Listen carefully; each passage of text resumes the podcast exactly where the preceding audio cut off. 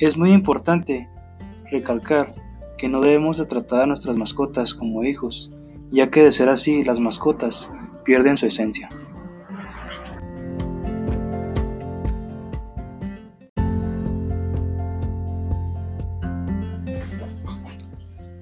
Actualmente muchas de las personas optan por tener mascotas, a las cuales les brindan los cuidados necesarios para su bienestar. A diferencia de años atrás en los que las mascotas se les descuidaba y no se les proporcionaba los cuidados necesarios, es muy importante que quede claro que el utilizar ropa o zapatos en nuestras mascotas puede ser perjudicial para ellos, ya que no necesitan este tipo de artículos.